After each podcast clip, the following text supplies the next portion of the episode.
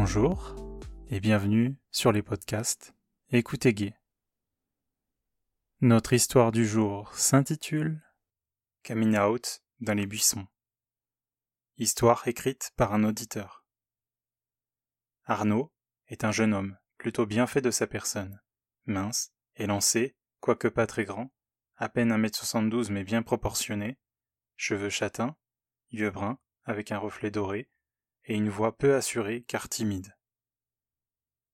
Timide, oui, car il doute de ce qu'il est vraiment, de qui il aime. Son éducation l'a formaté pour aimer les femmes, fonder une famille et avoir des enfants.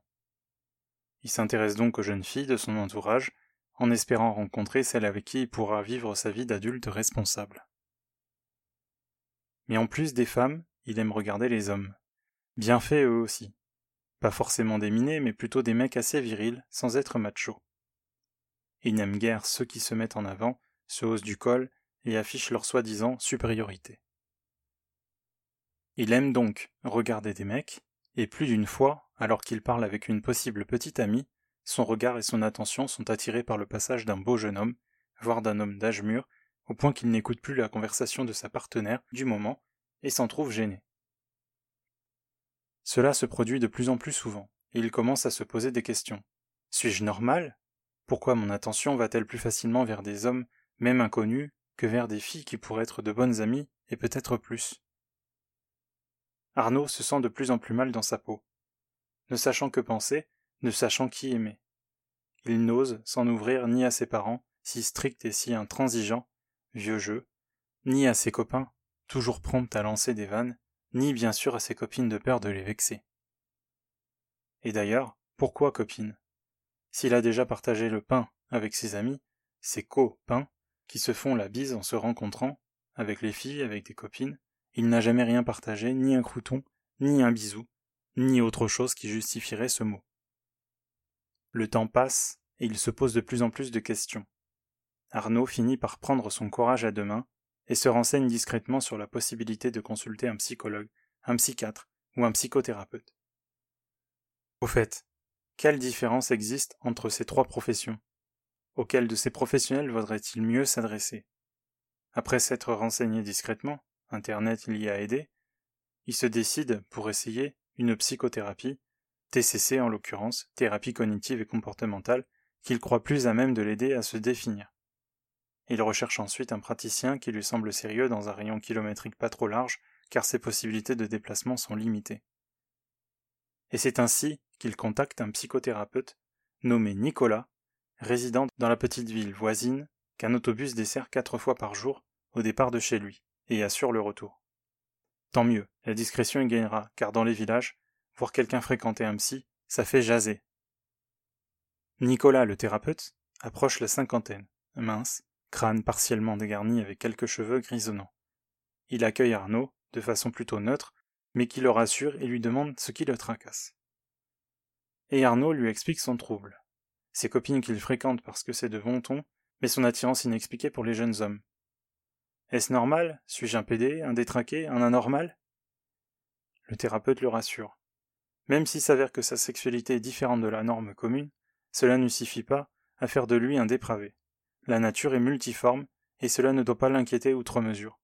Mais ce ne sera pas toujours simple à assumer, à faire accepter par son entourage.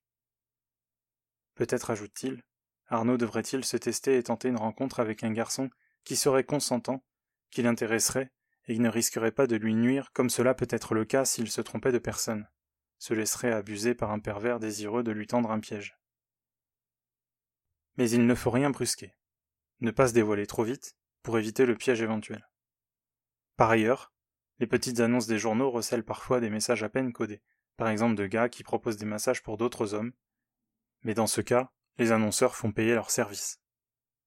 Après avoir tenté une expérience, Arnaud pourra sans doute en savoir un peu plus sur ces tendances. Nicolas sera toujours à sa disposition pour l'écouter et peut-être le guider. En sortant de chez le thérapeute, Arnaud décide de ne pas retourner de suite au village de prendre le temps de digérer calmement ce qu'il vient d'entendre et d'y réfléchir. Il y a un parc non loin de là, et il s'y rend.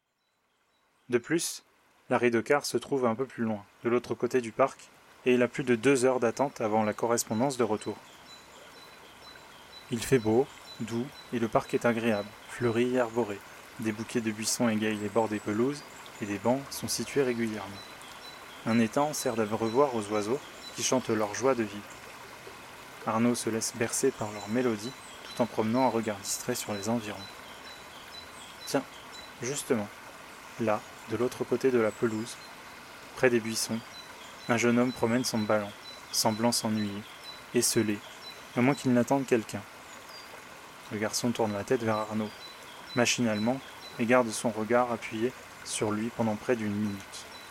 Arnaud se sent troublé, mais soutient son regard. Puis le gars se détourne, marche lentement dans l'autre sens, toujours à proximité des buissons. Arnaud, lui, ne lui quitte pas des yeux et le regarde encore quand le garçon se tourne de nouveau vers lui, en portant machinalement, dirait-on, sa main gauche à son entrejambe, qu'il masse un peu en regardant Arnaud bien en face. Notre jeune ami se sent rougir d'être l'objet d'une telle attention et capte une réaction agréable au bas du ventre. Lui aussi y porte une main caressante à travers le tissu. En face, le garçon s'est arrêté et continue de se masser délicatement en fixant Arnaud avec un sourire engageant. Il hoche la tête légèrement, comme s'il appelait Arnaud, et esquisse un pas vers les buissons.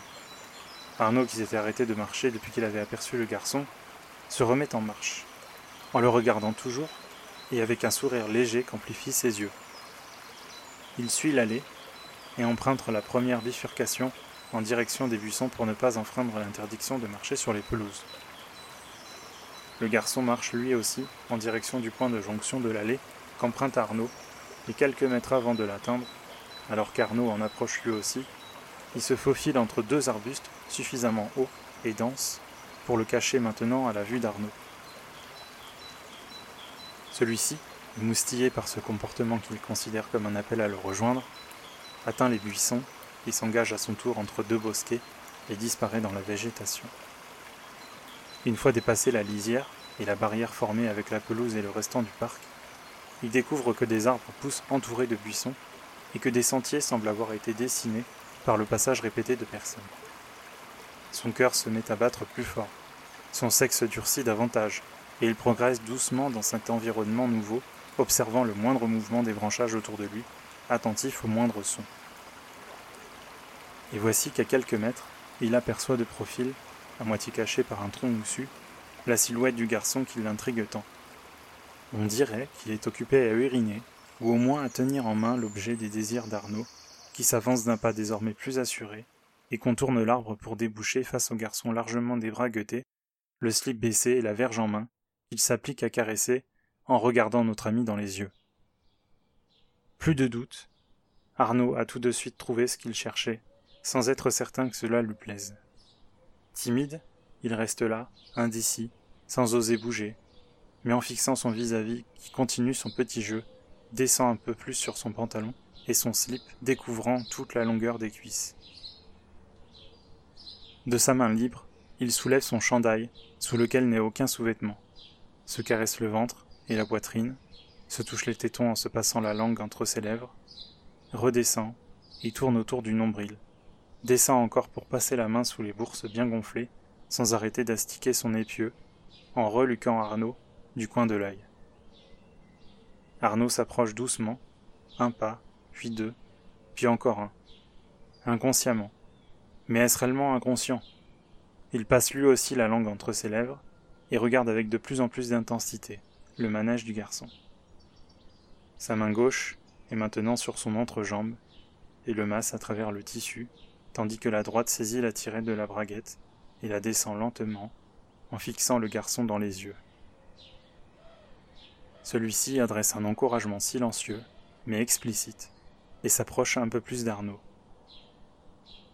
Arnaud qui maintenant extirpe son slip, un manche aux formes avantageuses, gonflé de désir et laissant perler une petite goutte qui a mouillé le tissu de son carcan. Sans échanger un mot, le garçon tend la main vers le mandrin d'Arnaud et le saisit avec délicatesse, mais fermement, et commence à le flatter, à le caresser. Lâchant son sexe et celui d'Arnaud, il entreprend maintenant de déboucler la ceinture d'Arnaud, qui se laisse faire, curieux, excité. La ceinture ouverte, le pantalon s'ouvre bien vite, et descend à mi-cuisse, vite rejoint par le slip. Les deux mains du garçon caressent le bas-ventre d'Arnaud, la verge et ses couilles. L'une d'elles contourne le bassin et caresse ses cuisses. Arnaud lui rend l'appareil et soulève son t-shirt pour coller son torse dénudé contre celui du garçon. Tous deux halètent, les peaux deviennent délicieusement moites et les lèvres se rapprochent, se touchent, se collent, s'entrouvent pour mieux mélanger les respirations, accueillir la langue de l'autre et sa salive. Les mains baladeuses ne trouvent pas le repos. D'un commun accord, elles caressent les fesses, le dos, les flancs, la poitrine, le ventre, et reviennent fébrilement vers les membres turgescents des amants. Le garçon décolle ses lèvres de celles d'Arnaud, elles descendent dans son cou, absorbent son oreille, reviennent dans le cou, puis il fait un léger écart en arrière et se baisse, couvre de baisers la poitrine, puis le ventre d'Arnaud, avant d'engloutir son braquemar en arrachant à Arnaud un soupir de satisfaction. Mmh. Les lèvres, les joues et la langue du garçon offrent à la verge d'Arnaud un traitement qui le remplit d'une joie intense, d'un plaisir qui confine au supplice, mais qui est délicieux, qui ne cesse de s'amplifier. Machinalement, Arnaud maintient fermement contre son bas-ventre cette boucle chaude, mouillée, si accueillante et si experte. Toujours suçant avec fougue, le garçon masse des deux mains les fesses rebondies et fermes d'Arnaud, qui gémit de plus en plus de plaisir. Le plaisir, justement, il le sent monter, lui vriller le ventre, son cœur bat la chamade, et tout à coup, c'est l'explosion, le jet puissant qu'il ne peut retenir, et qui inonde la bouche de son partenaire inconnu, qui accueille comme un cadeau de grande valeur un nectar rare dont il se délecte. Quand les spasmes d'Arnaud diminuent et s'arrêtent, le garçon se dégage, se relève et vient de nouveau coller ses lèvres à celles d'Arnaud, échangeant avec lui quelques centilitres de la liqueur épaisse, un peu fade mais délicieuse, qu'il avait recueillie quelques instants plus tôt. Pendant ce temps, Arnaud a pris en main les boules velues et le manche de pioche de son compagnon, et commence à les travailler. Après avoir avalé la crème que l'autre lui avait offerte, lui aussi s'abaisse, et de la bouche des lèvres, rend hommage au corps de son partenaire. Sa bouche descend, et à son tour s'empare du gland et du chibre vibrant du garçon qu'il suce avec avidité, tandis que ses mains glissent vers les cuisses, qu'un doigt s'immisce entre les fesses de l'autre, explore l'intervalle et les sépare, et sous l'influence des caresses et du doigt fouisseur, s'élargit proprement pour lui faciliter le travail. Le doigt d'Arnaud découvre bien vite le cratère formé par la rose sensible qui s'offre elle aussi à l'exploration. Manifestement, le garçon apprécie grandement le double traitement dont il bénéficie. Il se trémousse et gémit et encourage comme il peut notre Arnaud à poursuivre son travail de succion et les caresses insistantes du fondement de son comparse. La tension monte, le gars se tortille de plus en plus, et d'un coup, décharge sauvagement une bonne giclée dans la bouche d'Arnaud, oh. qui manque de s'en oh. étrangler. Une fois encore, ils vont échanger dans leur bouche le précieux liquide tout en se caressant mutuellement. Enfin, le garçon signifie à Arnaud qu'il est à se pencher en avant, fesses bien en évidence. Et il se penche sur la saillance arrière d'Arnaud, lui ouvre les fesses, passe la langue dans la fente et la lèche goulûment, insistant sur la rondelle, la forçant un peu à s'élargir. Mais Arnaud n'est pas prêt pour cela. Il craint d'avoir mal, de se faire déchirer, de perdre sa dignité. C'est difficile dans ces moments-là de cerner exactement les sentiments qui nous traversent, mais Arnaud refuse d'aller plus loin ce jour-là. Il le dit clairement au garçon.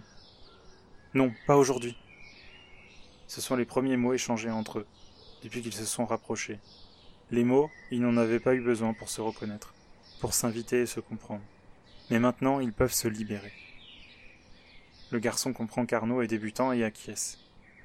Maintenant que la glace est brisée, toute honte bue, on peut le dire, ainsi mais en réalité, il n'y avait pas de honte à boire, seulement un plaisir partagé.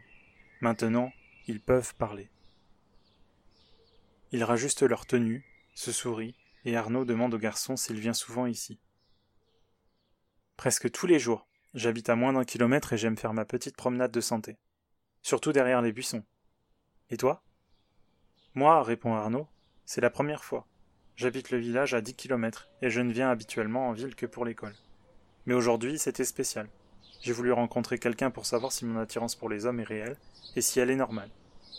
Il m'a rassuré, il n'y a rien d'anormal, mais il ne pouvait être catégorique sur sa réalité, et il m'a conseillé de tenter une aventure un de ces jours. Tu as vu un psy Nicolas peut-être? En effet, c'est lui. Ah, je le connais bien. Lui aussi, il est comme nous. Il vient parfois se promener par ici. En tout cas, tu n'as pas perdu de temps pour suivre son conseil. Oui, et je crois que c'était vraiment un bon conseil. Maintenant, je suis fixé. Je me connais mieux et je me sens capable de m'accepter comme je suis. Mais pour les autres, je ne pense pas que je m'en vanterai. Tu as raison, ne force rien. Laisse aller. Un jour viendra, sans doute, où tu pourras te dévoiler sans faire de vagues. Moi aussi, je dois rester discret.